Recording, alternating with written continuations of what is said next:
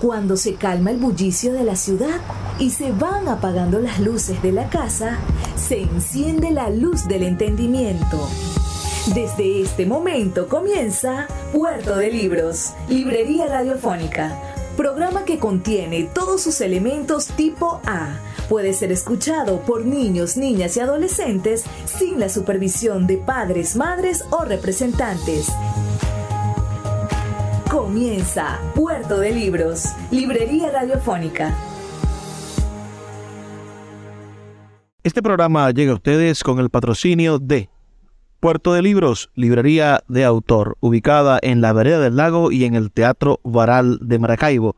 Disfruta de los mejores libros a través de su página web puertodelibros.com.be. Sultana del Lago Editores, la única editorial venezolana que te ofrece el servicio de impresión bajo demanda para todo el territorio nacional. Conoce más de sus servicios en sultanadelago.com.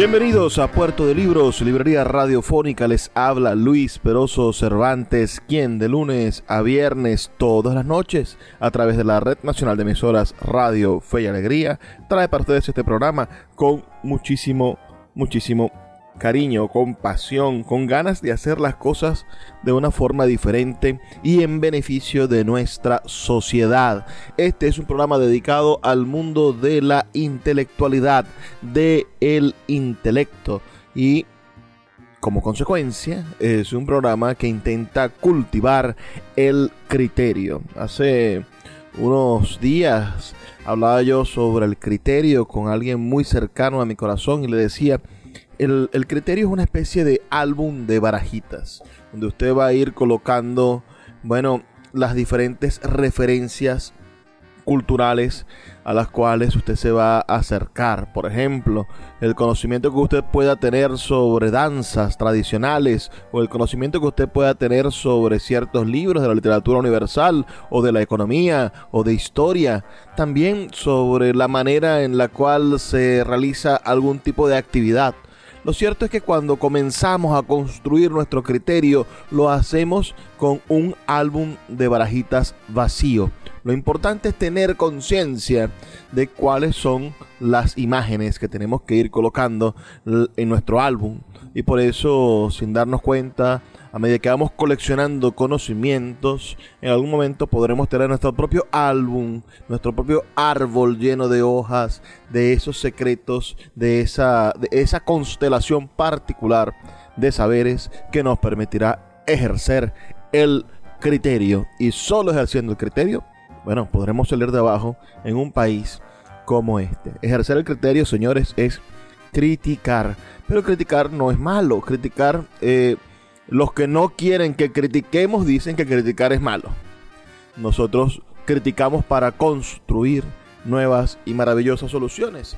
Y estamos hoy en este programa dedicándonos a criticar a un hombre que es uno de los grandes críticos de la economía contemporánea. Vamos a estar compartiendo con ustedes un, un libro, un libro por demás interesante, digamos, de Jeffrey Sachs, que es el libro Economía para un planeta abarrotado y estaremos hablando sobre un sobre un particular que él incluye en este libro, que es el antropoceno. Estaremos hablando entonces, sin duda, de un tema interesante. Estamos hablando de una era geológica que están haciendo. Estamos en, en los albores de una era geológica.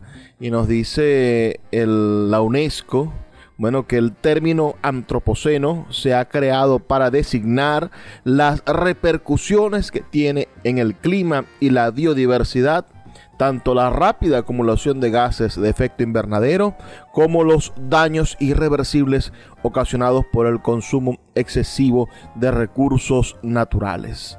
Es sin duda un término digno de estudiar, el antropoceno. Estaremos conversando sobre esto y mucho más aquí en Puerto de Libros, Librería Radiofónica, esta noche para todos ustedes. Recuerden sus comentarios al 0424 672 3597 0424 672 3597 o en nuestras redes sociales arroba librería radio en Twitter y en Instagram.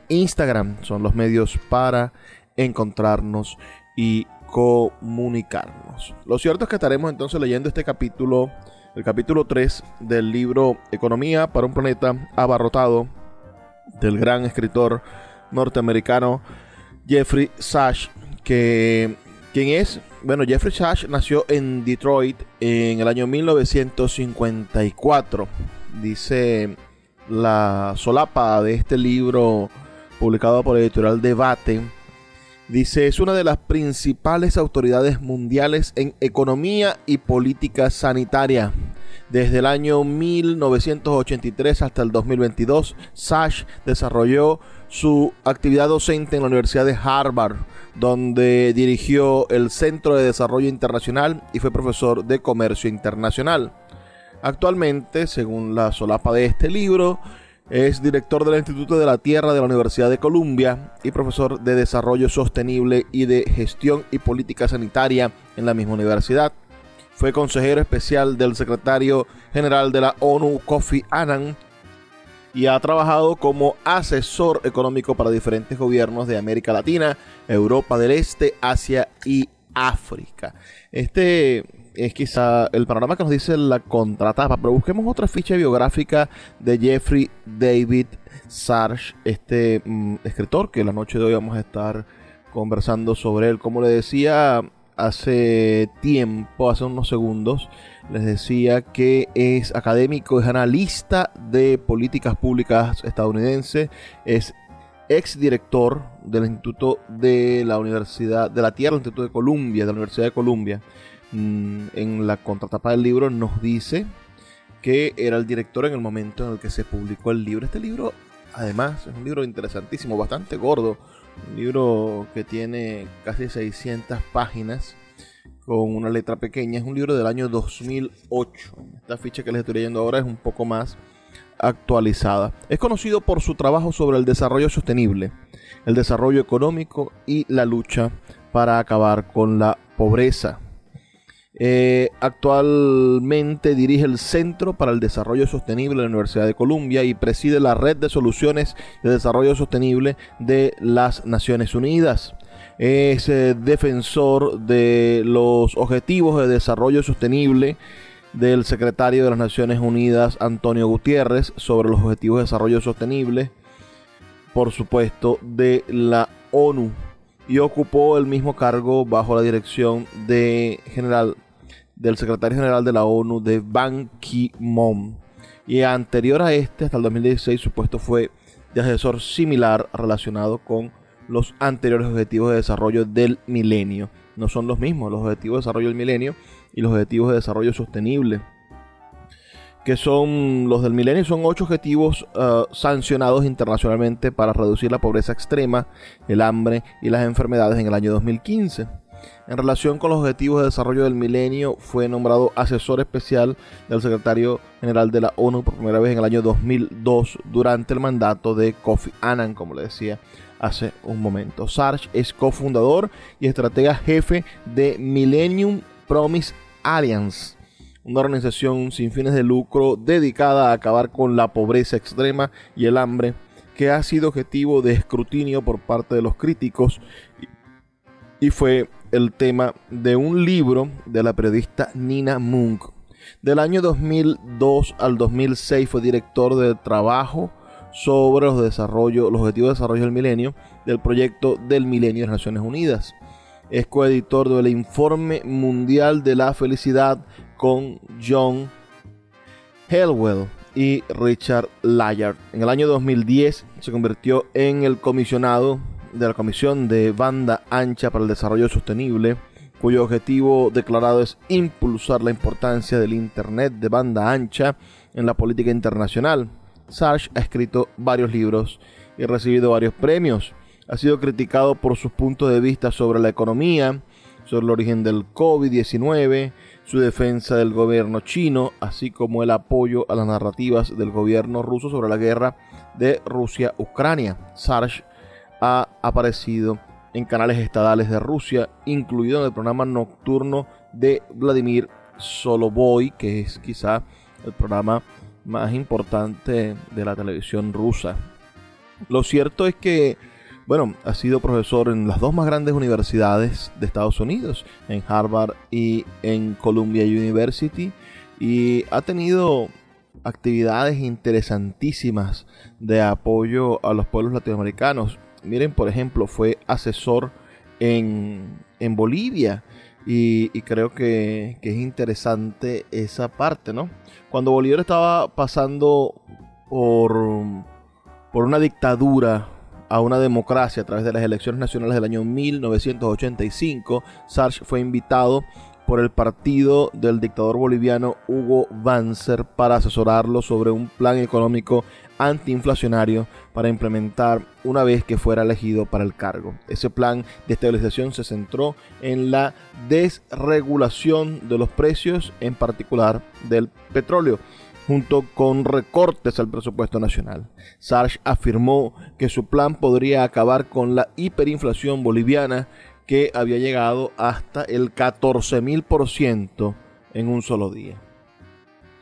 Por supuesto que aunque Banzer finalmente perdió las elecciones ante el partido del expresidente electo y tradicionalmente desarrollista Víctor Paz Estensoro, el plan de Sarge todavía se implementó a través de planes que excluyeron a la mayor parte del gabinete de paz. La inflación se estabilizó rápidamente en Bolivia la sugerencia de Sarge para reducir la inflación era aplicar disciplina fiscal y monetaria y poner fin a la regulación económica que protegía a las élites y bloqueaba el libre mercado.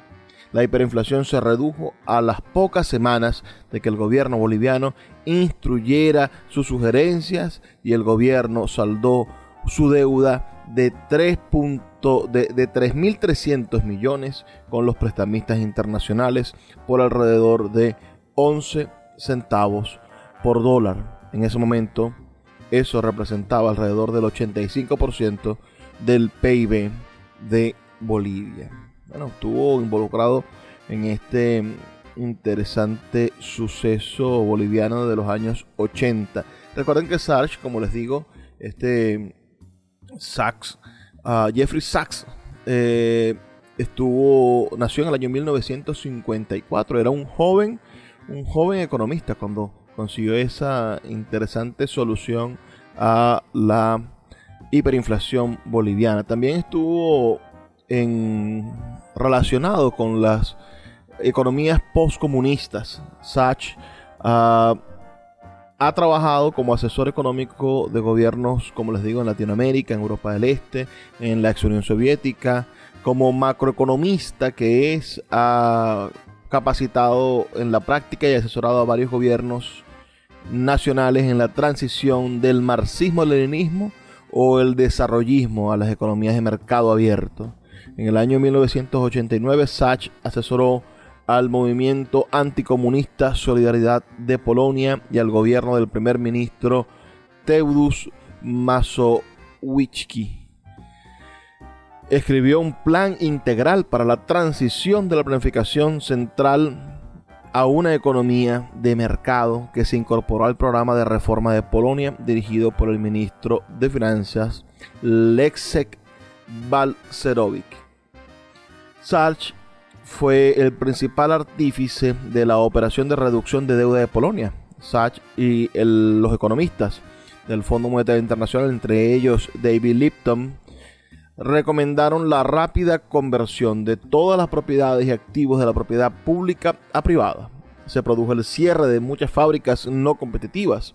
En Polonia, Sachs estaba firmemente del lado de una rápida transición al capitalismo el primer lugar propuso estructuras corporativas al estilo estadounidense, con gerentes profesionales que respondieran a muchos accionistas y un papel económico importante para los mercados bursátiles.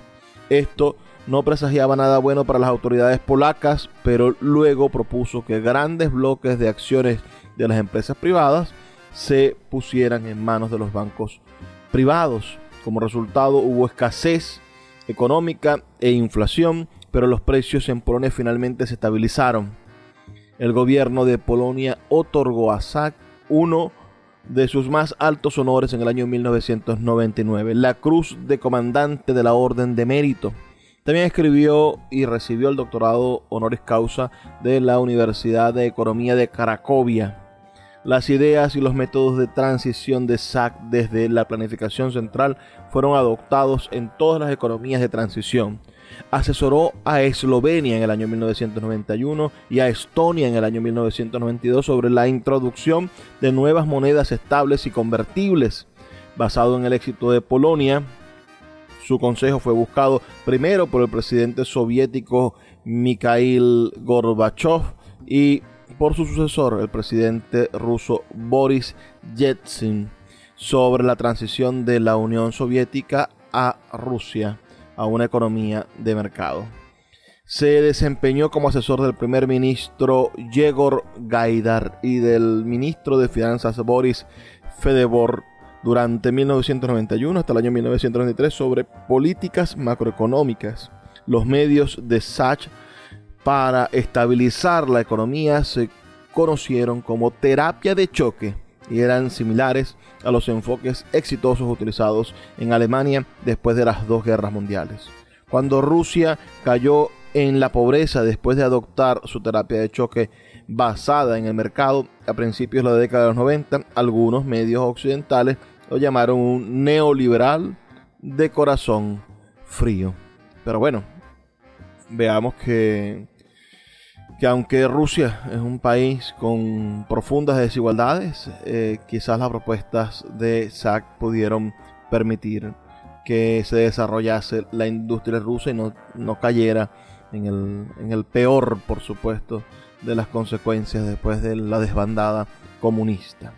Estamos hablando sobre el autor de este libro, este libro que hoy estamos analizando, Jeffrey Sack, Economía para un planeta abarrotado, donde vamos a estar conversando sobre el antropoceno según Sack desde la economía. Vamos a hacer una pequeña pausa de dos minutos y hablemos con más de Puerto de Libros, Librería Radiofónica. Síguenos en arroba Librería Radio. Puerto de Libros, Librería de Autor. Siete años siendo la librería virtual más grande de Venezuela, con dos sedes físicas, una en el Teatro Baral de Maracaibo y otra en la vereda del lago. Es un centro cultural dedicado al libro, proyecciones de cine gratuitas, talleres literarios, formación de nuevos escritores, talleres de teatro y de música, todo en un espacio dedicado al mundo de los libros y del conocimiento. Síguenos en nuestras redes sociales arroba puerto de libros y compra todos nuestros libros en la página web www puertodelibros.com.be. Puerto de Libros, la librería que estás buscando. El poeta Luis Peroso Cervantes le acompaña en Puerto de Libros, Librería Radiofónica, por Radio Fe y Alegría, con todas las voces.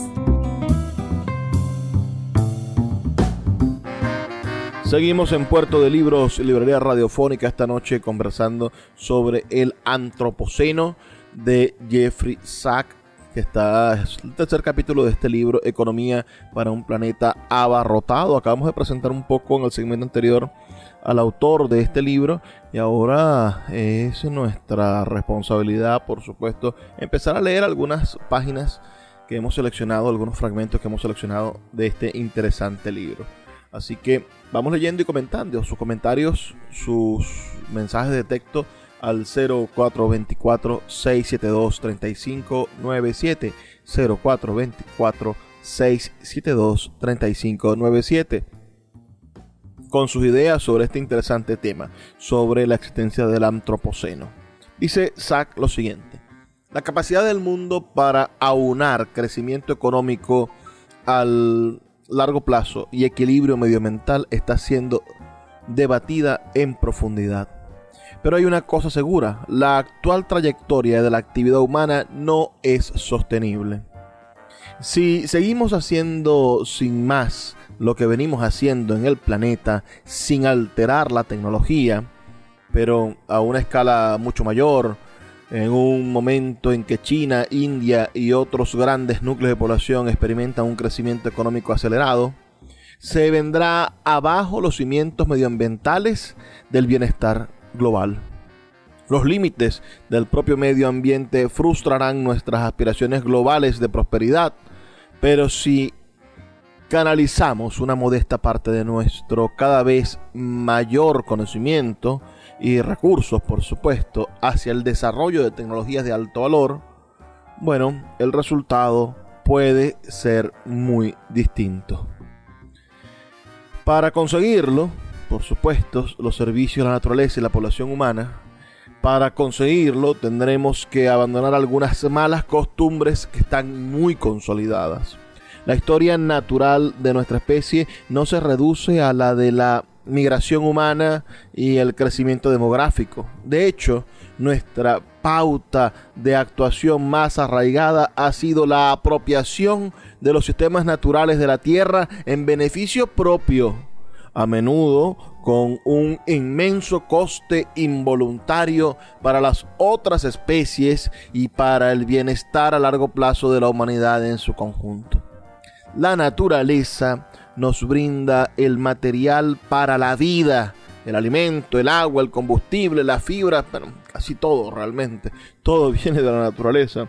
Y las sociedades humanas han trabajado sin descanso para aprovechar los servicios de la naturaleza con el fin de sustentar una población humana cada vez mayor y unos crecientes niveles de consumo por persona, pero, por lo general, sin reparar en las consecuencias a largo plazo. Esto lo podemos ver en todos lados. Imagínense las consecuencias de nuestro lago de Maracaibo. Tiene más de 100 años bueno, siendo exfoliado, siendo el, punto principal de la riqueza de Venezuela sin preocuparse por el futuro del lago. No le hicieron una cuenta de banco al lago para pagarle las deudas ecológicas que le han hecho sufrir. De hecho, dice Jeffrey Sachs, estas consecuencias han sido en términos generales fáciles de abordar hasta hace muy poco, cuando el mundo se superpobló en extremo de seres humanos y de su actividad de alta intensidad, por supuesto, porque somos 8 mil millones de personas y este crecimiento ha sido del siglo XIX al siglo XX, ha sido verdaderamente avasallante el nacimiento de las tecnologías y por supuesto de, los motores a combustión fósil y esto ha traído como consecuencia por supuesto una actividad intensa ecológica. Sigamos por aquí en nuestra especie, dice Jeffrey Sachs, el Homo sapiens lleva ahora en el planeta aproximadamente 100.000 años. Durante los primeros más o menos 90.000 años de existencia humana, la población chocó con los límites impuestos por la capacidad de pequeños grupos de seres humanos para cazar y recolectar alimentos en unos sistemas ecológicos diversos. Esa era la manera en la cual los hombres podíamos o no podíamos caminar o andar. Es decir, recogíamos, éramos cazadores recolectores y éramos apenas una pequeña y minoritaria especie en el planeta que iba dentro de esos diversos ecosistemas, bueno, luchando para poderse sostener con, la caza y la recolección, ¿no? Entonces, 90.000 años tardamos en eso, según nos plantea ahorita Jeffrey Sachs. La capacidad de carga de cada entorno era diferente.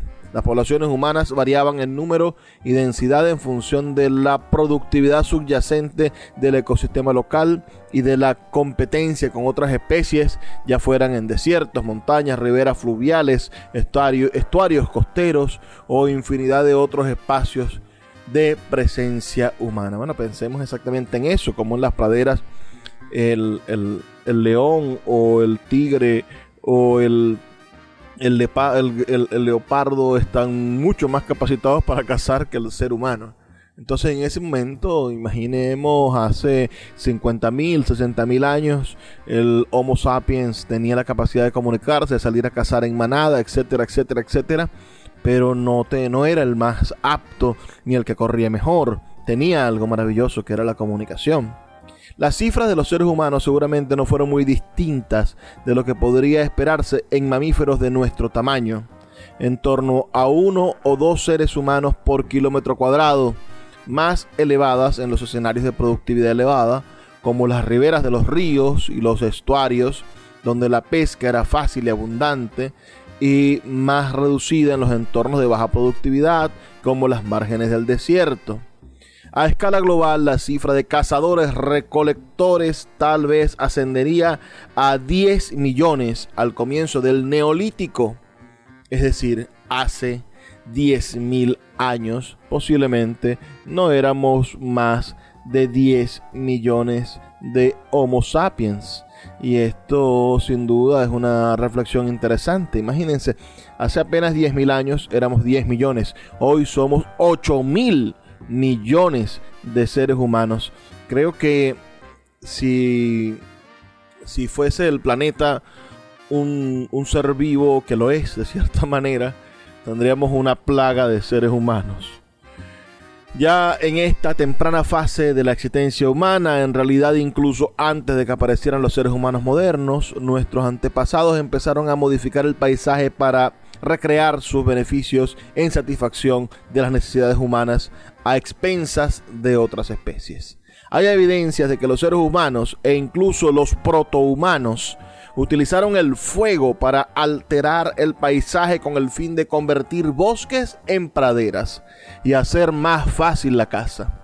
Aquellos primeros pasos de nuestra especie aseguraban la pauta que nos ha situado ante el reto ecológico del siglo XXI, dice Jeffrey Sachs en este libro, Economía para un planeta abarrotado, editado por editorial Debate en el año 2008. Creo que les dije hace un rato, por supuesto que sí. Y que tiene este capítulo interesantísimo sobre el antropoceno, una especie de era geológica signada por las consecuencias que el hombre ha hecho en la naturaleza. Dice Jeffrey Sachs el avance decisivo de las poblaciones humanas no se produjo con el fuego, sino con la invención de la agricultura hace aproximadamente 10.000 años. La transición hacia la agricultura representó un cambio cualitativo en el orden natural, un cambio cuyas consecuencias todavía se dejan sentir hoy. En un sistema de producción agrícola se elimina el terreno a todas las comunidades naturales de plantas y animales con el fin de que los seres humanos puedan apropiarse de la energía solar de manera más directa. La fotosíntesis se orienta hacia los alimentos consumidos directamente por los seres humanos y hacia los alimentos que ingieren los animales domésticos que consumen directamente los seres humanos. La agricultura fue algo auténticamente nuevo y revolucionario el equilibrio entre los seres humanos y el resto de la biosfera se alteró de manera trascendental. Entonces, sí, el invento que revolucionó la historia del planeta Tierra en los últimos años, por supuesto, en este último periodo geológico, el invento de la agricultura, tener la capacidad de decir, yo no quiero que crezca la planta silvestremente o yo no voy a esperar que esa planta sea sembrada la semilla por un pájaro o sea polinizada por algún tipo de, de, de, mariposa o abeja. Yo voy a hacer que esta planta crezca aquí. Voy a eliminar toda la otra variedad y voy a dedicar este, esta pequeña hectárea, por supuesto.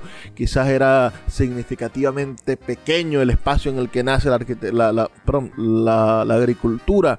Pero sin duda ese cambio, esa capacidad, que hubiese una especie capaz de seleccionar por fin qué era lo que la naturaleza le iba a ofrecer, fue el antes y el después y lo que nos ha convertido en la especie dominante de este planeta. Somos los dueños del planeta porque porque nos creemos los dueños del planeta al momento de hacer la profunda diferencia de hacer que la naturaleza de algún modo nos obedezca. Y esto, llevado al extremo de tener 8 mil millones de personas, se ha convertido en una manera de hacer que la naturaleza vaya desapareciendo, hacer que la naturaleza tenga, bueno, hoy daños irreparables, tanto y en cuanto que tenemos la propuesta de llamar a esta nueva era geológica, que nunca había intervenido ningún ser en una era geológica, bueno, llamarla el antropoceno.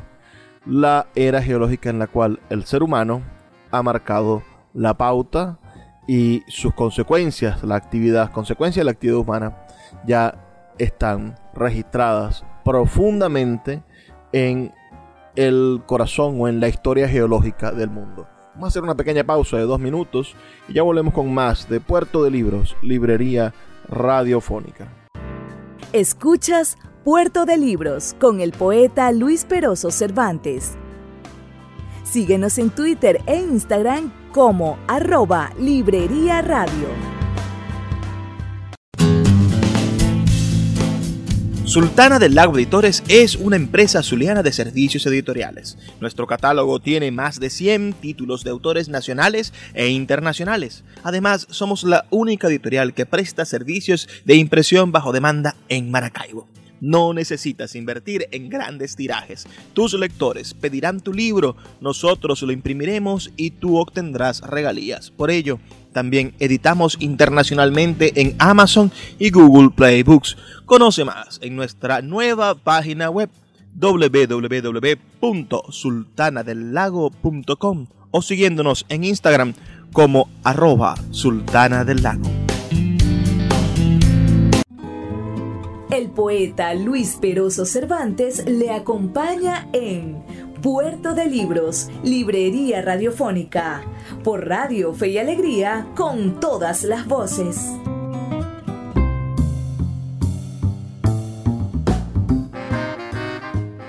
Seguimos en Puerto de Libros, Librería Radiofónica, esta noche conversando sobre el Antropoceno. Interesante tema para el día de hoy. Nos dice, nos dice el, la página web de la UNESCO. Nos dice, ¿podemos usar este término, este vocablo para definir una nueva época geológica? La respuesta a esta pregunta ha suscitado un apasionado debate entre científicos. Por otra parte, las soluciones se hacen esperar demasiado porque existe una negativa colectiva a ver la realidad, que es fruto a la vez de la creencia ingenua en el progreso, de una mentalidad consumista y de las presiones ejercidas por potentes grupos económicos.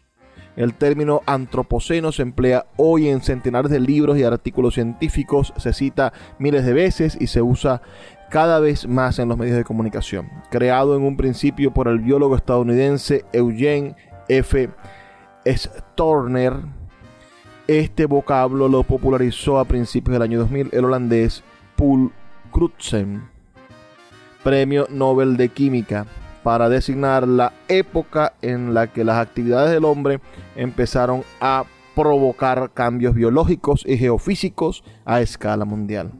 Ambos científicos habían comprobado que esas mutaciones eh, en la época Holocena, es decir, esas mutaciones habían alterado el relativo equilibrio en el que se mantenía el sistema terrestre desde los comienzos de la época Holocena. El Holoceno es eh, esta última parte, que es de hace 11.700 años atrás. Stomer y Crutzen propusieron que el punto de arranque de la nueva época fuera el año 1784, cuando el perfeccionamiento de la máquina de vapor por el británico James Watts abrió paso a la revolución industrial y la utilización de energías fósiles. Entre 1987 y el 2015, un vasto proyecto científico multidisciplinario, el Programa Internacional sobre Geósfera y Biosfera, acopió numerosos datos sobre el impacto de las alteraciones antropógenas en los parámetros del sistema llamado Tierra. Otros estudios emprendidos en el decenio 1950 sobre nuestras actividades en la naturaleza, tomando muestras de hielo del antiguo Antártico y la actual composición de la atmósfera, investigada por el Observatorio de Mauna Loa en Hawái, pusieron de manifiesto la veloz acumulación de las emisiones de gases de efecto invernadero y más concretamente de las de dióxido de carbono. En 1987 se creó el Grupo Intergubernamental de Expertos sobre el Cambio Climático, encargado de evaluar las repercusiones de ese fenómeno climático. Entonces estamos hablando del Holoceno, pero estamos leyendo la versión económica del Holoceno, como nos lo plantea Jeffrey Sack en su libro Economía para un planeta abarrotado. Pobre planeta infectado de seres humanos. Entonces, podemos decir que habíamos hablado sobre la agricultura y la importancia que tuvo la agricultura en la manera en la que se ha alterado la presencia humana ha alterado la naturaleza. Dice Jeffrey Sachs, las poblaciones humanas proliferaron de forma vertiginosa tras la aparición de la agricultura, tanto porque nuestra especie consiguió incrementar su densidad allí donde se asentara, como por la agricultura en general, que le concedió la oportunidad de llevar a cabo una expansión masiva del espectro de hábitats humanos. Es decir, los lugares donde éramos, eh, donde podíamos existir, logramos controlar el hábitat y crear nuestro propio hábitat, nuestro, nuestro espacio ideal para la existencia. A partir de entonces se podía talar un bosque con la intención de sembrar un cultivo y extender los asentamientos humanos. Durante los últimos 10.000 años, la deforestación ha sido la política escogida por las sociedades humanas para incrementar la capacidad de carga humana en el entorno local. Desde la aparición de la agricultura hasta el comienzo del primer milenio, el año 1, momento en el que se estima que la población rondaba ya los 230 millones de habitantes, ya siendo insostenible, imagínense, en apenas algunos años pasamos de tener 10 millones de humanos a 230 millones de habitantes. En los primeros momentos de la agricultura, esta población en aumento se concentraba en su mayor parte en los grandes sistemas ribereños de Asia y el Nilo en Egipto. Aquellos ecosistemas de riberas uh, ofrecían un amplio abanico de servicios de ecosistema para, para la supervivencia humana. Abundante radiación solar, agua para el regadío y el para uso doméstico, árboles para obtener leña y para la construcción, transporte fluvial y suelos ricos en nutrientes que se reponían con el cieno transportado río abajo procedente de la erosión de las montañas en el curso alto. De hecho, cabe afirmar que las cadenas montañosas del Tíbet y el Himalaya sustentaron el enorme potencial demográfico de Asia, haciendo posibles las sociedades fluviales del Indo, el Ganges, el Brahmaputra, el Ayeyar Wadi, el Mekong, el Yangtze, el río Amarillo, el Salwen y otros ríos. Los ríos Tigris y Éufrates de las actuales Turquía e Irak y el Nilo permitieron la aparición de las civilizaciones antiguas de Oriente Próximo. Así nuestra especie ha demostrado ser extraordinariamente versátil y ha encontrado un nicho ecológico prácticamente en todas las regiones del planeta desde los trópicos hasta la tundra, desde las llanuras hasta las cimas montañosas, desde los terrenos áridos hasta los bosques tropicales. En todas partes aumentó la densidad poblacional hasta el punto de que las necesidades humanas básicas pudieran ser satisfechas con las reservas de recursos locales. Y con la mejora de las tecnologías, la sociedad remodeló y dio una nueva forma al ecosistema Las laderas de las montañas fueron aterrazadas. Las praderas naturales fueron sustituidas por plantas herbáceas comestibles principalmente trigo, arroz y maíz, y las semillas de bajo rendimiento fueron poco a poco desplazadas por otras de alto rendimiento, de modo que con el paso de generaciones la apariencia física de los cultivos originales se transformó hasta volverse irreconocible con respecto a los antepasados remotos. Los bosques fueron talados para el pasto y las poblaciones de vida salvaje fueron sustituidas de forma sistemática por los animales domésticos. Esto es lo que sucedió al menos en los casos afortunados. En otros, las sociedades humanas devoraron el entorno natural hasta el punto de llegar al colapso. Uno de los más llamativos es el de la llegada de los seres humanos a América al final de la época glacial hace aproximadamente 13.000 años. Pequeños grupos de cazadores recolectores en migración atravesaron una legua de tierra entre Asia y América del Norte para encontrar un continente poblado por inmensas manadas de grandes mamíferos terrestres, entre los que se hallaban caballos, mamut y bisontes los cazadores recolectores se pusieron manos a la obra y aproximadamente 11.000 años antes del momento actual ya habían cazado a todos los grandes animales hasta hacerlos desaparecer. El resultado fue catastrófico para la historia futura de los descendientes de esas poblaciones.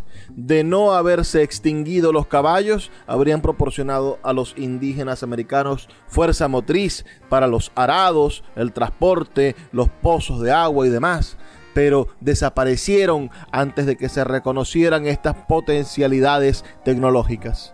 Otros grandes mamíferos norteamericanos podrían haber sido domesticados para uso agrícola, pero no esos indígenas o esos que cruzaron el estrecho no tenían en mente el uso de tecnologías agrícolas, sino que eran cazadores recolectores y proliferaron hasta el punto en el que acabaron con todo. Durante los siguientes 10 milenios más o menos, las poblaciones indígenas norteamericanas se vieron privadas de los animales de granja y de su fuerza. De hecho, los únicos grandes animales domésticos de toda América fueron las llamas y las alpacas de los Andes, que, por otra parte, no eran adecuados para adaptarse a vivir en unas sociedades a baja altitud. Los indígenas americanos pagaron un precio espantoso por las primeras desapariciones de animales. Cuando finalmente se reintrodujeron los caballos en América, dicha reintroducción fue llevada a cabo por los conquistadores españoles que utilizaron la fuerza de los caballos para someter militarmente a las infortunadas poblaciones indígenas. Qué análisis tan estupendo me parece sobre la, manera en la cual nosotros como sociedad, como civilización, como especie más bien, no, no como sociedad y civilización, sino como especie, somos capaces de acabar con recursos que no entendemos completamente. Quizás hoy estamos utilizando recursos tecnológicos ah, o recursos que no están aptos para las tecnologías que vamos a usar en un futuro. Pienso en la en la energía atómica, ¿no? No, no estamos maduros para poder utilizar esa energía de manera consciente y de manera que nos permita desarrollar, bueno, pacíficamente su uso y por supuesto su aprovechamiento, quizá más allá del simple hecho de, de proveer electricidad. Pues hay muchísimas otras cosas de las cuales nos hemos vedado por el miedo, por supuesto, a seguir desarrollando armas de destrucción masiva. Vamos a hacer una pequeña pausa de dos minutos para escuchar los mensajes de Radio Fe y Alegría y a la vuelta avanzaremos algunas páginas en este maravilloso libro, en este libro Economía para un planeta abarrotado de Jeffrey Sachs, uno de los genios de la economía contemporánea. Puerto de Libros, Librería Radiofónica, tu canal diario para encontrar nuevos libros. Con el poeta Luis Peroso Cervantes. Síguenos en arroba Librería Radio. El poeta Luis Peroso Cervantes le acompaña en Puerto de Libros, Librería Radiofónica, por Radio Fe y Alegría, con todas las voces.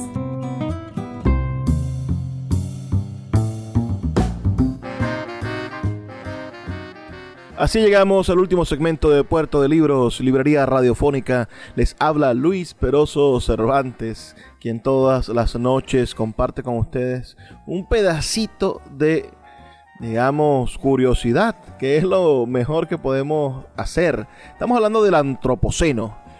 Leo por aquí algunas notas interesantes, ¿no? Un estudio de la revista Nature uh, revela que en el año 2020 la masa de lo fabricado por la humanidad superó en peso a la masa de los seres vivos, de todos los seres vivos del planeta. Esto quizás sea una de las razones fundamentales por las que podemos decir que hemos entrado en el antropoceno, una nueva era geológica marcada por el impacto del hombre. ¿Qué les parece? más que todos los seres vivos, pesa lo que hemos producido nosotros, lo que hemos sacado, lo que hemos los carros, la basura, el plástico, etcétera, etcétera, etcétera.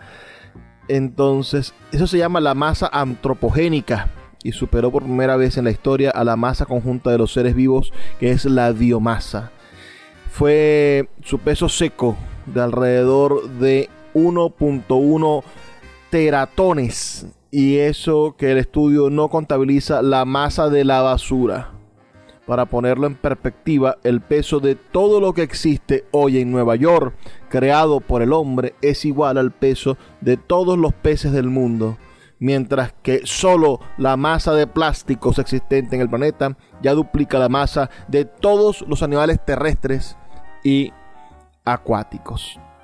Pero estamos leyendo a un genio de la economía, a Jeffrey Sachs y su libro Economía para un planeta abarrotado. Vamos a leer la parte del capítulo de este libro, el tercer capítulo. En la página 100 nos dice el antropoceno y dice, pasados dos siglos desde la revolución industrial, la sociedad humana recoge en la actualidad los inmensos beneficios de todos estos éxitos tecnológicos espectaculares, pero también afronta riesgos masivos. Nos hemos vuelto tan adeptos a desbrozar el terreno de juego ecológico con el fin de satisfacer los deseos humanos que a menudo expulsamos literalmente al resto de la vida fuera de la escena. Parte de las consecuencias pueden comprenderse con facilidad. Al talar las tierras boscosas para cultivar y alimentar con pasto al ganado, desaparecieron extensiones inmensas de árboles y las pesquerías marinas han sido explotadas casi hasta su agotamiento actual, en que las poderosas flotas pesqueras siguen surcando los mares en grandes cantidades. Algunas consecuencias son mucho menos evidentes, lo cual dificulta percibir los vínculos sobre nuestra acción y sus efectos sobre el planeta. La intrincada química de la atmósfera hace que uno de los efectos colaterales de la quema de combustibles fósiles sea la perturbación de los sistemas climáticos del planeta. El cambio climático producido por el ser humano no es un castigo divino por sus pecados, ni siquiera una consecuencia que pudiéramos haber predicho o evitado con facilidad. Se trata más bien de un accidente de la química, en concreto del accidente de que el dióxido de carbono tenga como consecuencia climática el efecto invernadero, descrito con detalle en el capítulo 4 de este libro, pero que no nos dará tiempo de llegar allá, estamos en el capítulo 3. Este factor es tan novedoso y se nos ha presentado desde hace tan poco tiempo que la sociedad global le ha cogido demasiado desprevenida como para determinar cuál debe ser la respuesta. Haber multiplicado por 10 la población humana entre 1750 y haber soportado un crecimiento similar de producción por persona en el planeta significa que el nivel de actividad económica de la sociedad humana tal vez sea un centenar de veces superior al que era al comienzo de la era industrial. ese incremento se corresponde con el predominio de actividades encaminadas a imponer a los procesos físicos de la tierra para satisfacer el consumo humano, la tala de bosques, la producción agrícola, la utilización de energías, las capturas piscícolas y por supuesto la utilización de fertilizantes químicos, las presas en los ríos y los desvíos de los cursos fluviales, la construcción de carreteras y muchas otras cosas. No es de extrañar, pues, que los sistemas terrestres de los que depende nuestra existencia se hayan alterado de muchísimas formas adversas y, por supuesto, inesperadas. El premio Nobel de Química Paul Crutzen ha apodado a nuestro tiempo como el Antropoceno. Una era en que la Tierra está dominada por el ser humano, porque el volumen de las actividades humanas es ahora tan grande que ha desbaratado todos los sistemas fundamentales para el sostenimiento de la vida.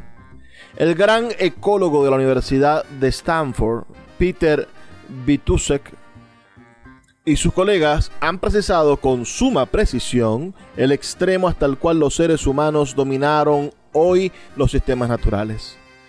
Uno de sus célebres estudios expuestos uh, merece ser sopesado con atención. Habla de la asombrosa historia de cómo la humanidad se ha apropiado de la actualidad de los recursos vitales de los ecosistemas terrestres del planeta y deja que el resto de las especies se las arreglen con una plataforma de supervivencia cada vez más angosta. Vitusek y sus colegas se centran en siete ámbitos de los sistemas naturales de la Tierra para demostrar el grado de apropiación de los mismos por parte de los seres humanos.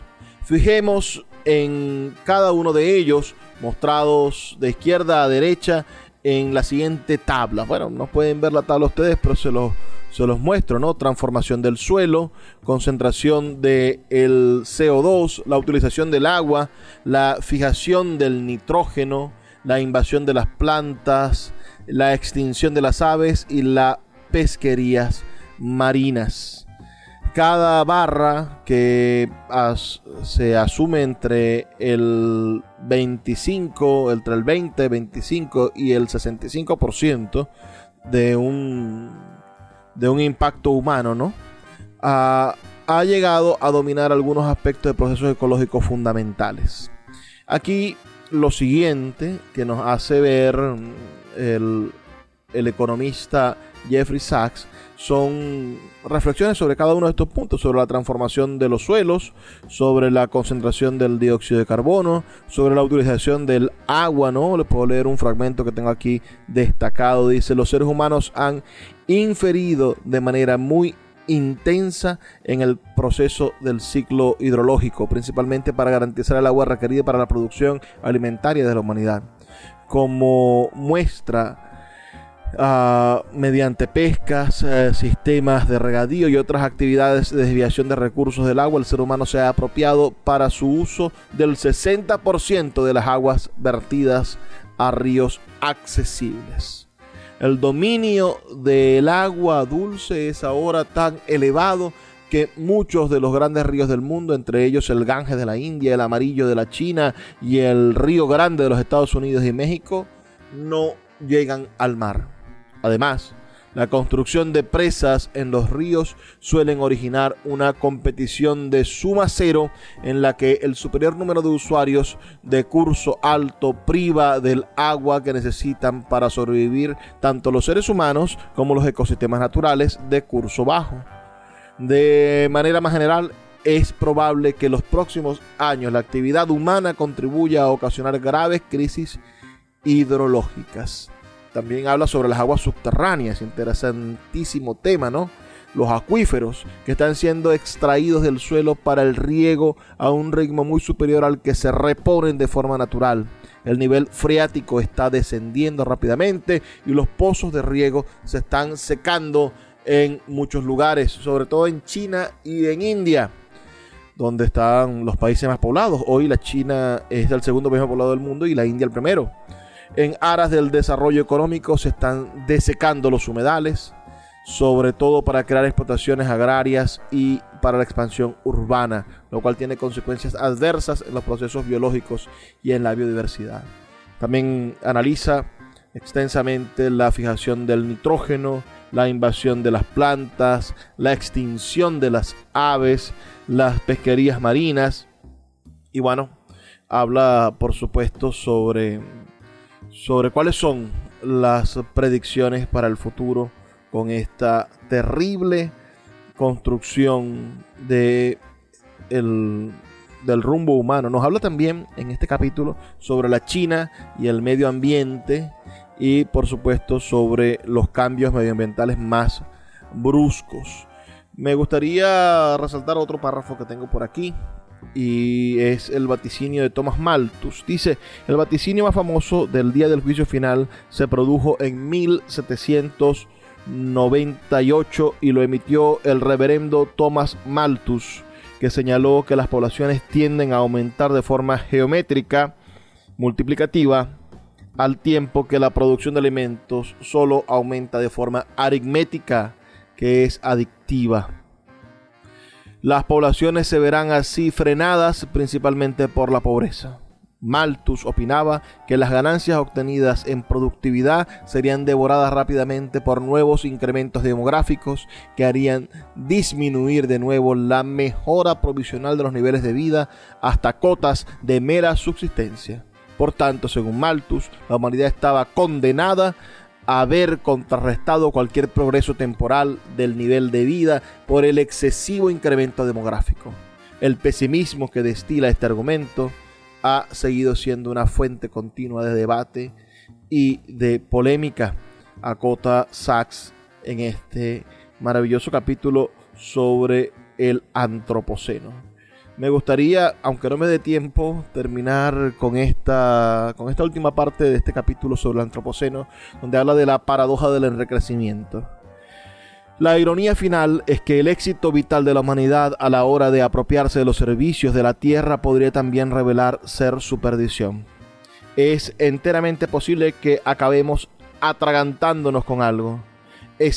Exactamente igual que la Tierra privó a nuestros antepasados de las épocas posteriores a las glaciaciones, que hicieron desaparecer la megafauna de, de América del Norte, la atracción animal y la cría de animales durante los milenios posteriores, nuestra era podría perfectamente llevar los éxitos provisionales de la industrialización hasta el extremo del colapso ecológico global. Semejante exceso no está llamado a ser el destino inevitable de la humanidad, pero también forma parte de nuestras potencialidades y ha sido una historia repetida entre nosotros a escala global. Como ha relatado con contundencia Jared Diamond en su importante estudio Colapso, en una sociedad que gestione la transición hacia la sostenibilidad no hay nada automático. Debemos seguir recordando que los problemas globales complejos pueden resolverse mediante el establecimiento colectivo de objetivos globales, la confianza en la evidencia científica, la movilización de la tecnología y lo más importante, la prevención. Tenemos que apreciar con urgencia que los desafíos ecológicos no se resolverán por sí solos ni de forma espontánea. Hemos subrayado que el mercado no hará el trabajo por ellos, las normas sociales no bastan. Los gobiernos suelen ser con frecuencia despiadadamente cortos de vista. La sostenibilidad debe de ser una elección, una elección de una sociedad global que es previsora y actúa con una inusual armonía. Así termina ese capítulo sobre el antropoceno y a mí me ha encantado trabajar para ustedes esta noche. Me gustaría sus comentarios al 0424 672 3597 0424 672 3597 o en nuestras redes sociales arroba librería radio. Estuvo hasta este momento Luis Peroso Cervantes hablándoles en Puerto de Libros, librería radiofónica para la Red Nacional de Emisoras Radio Fe y Alegría. Nos escuchamos el día de mañana. Por favor, sean felices lean poesía.